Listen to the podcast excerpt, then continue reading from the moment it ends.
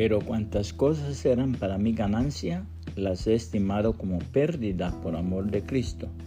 Filipenses 3:7, Reina Valera 1960.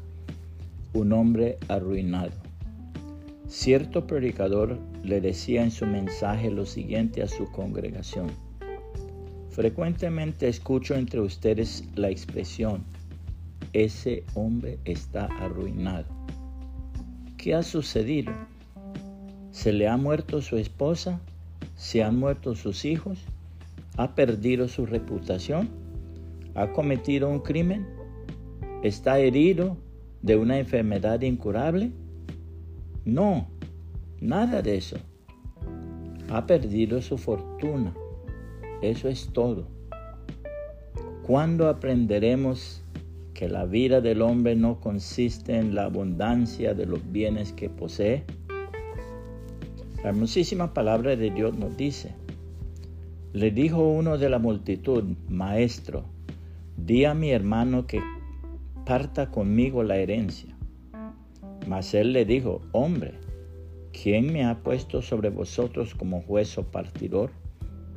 Y les dijo, Mirad, guardaos de toda avaricia, porque la vida del hombre no consiste en la abundancia de los bienes que posee también les refirió una parábola diciendo, la heredad de un hombre rico había producido mucho. Y él pensaba dentro de sí diciendo, ¿qué haré? Porque no tengo dónde guardar mis frutos. Y dijo, esto haré, derribaré mis graneros y los edificaré mayores, y allí guardaré todos mis frutos y mis bienes. Y diré a mi alma, alma, muchos bienes tienes guardados para muchos años. Repósate, come, bebe, regocíjate.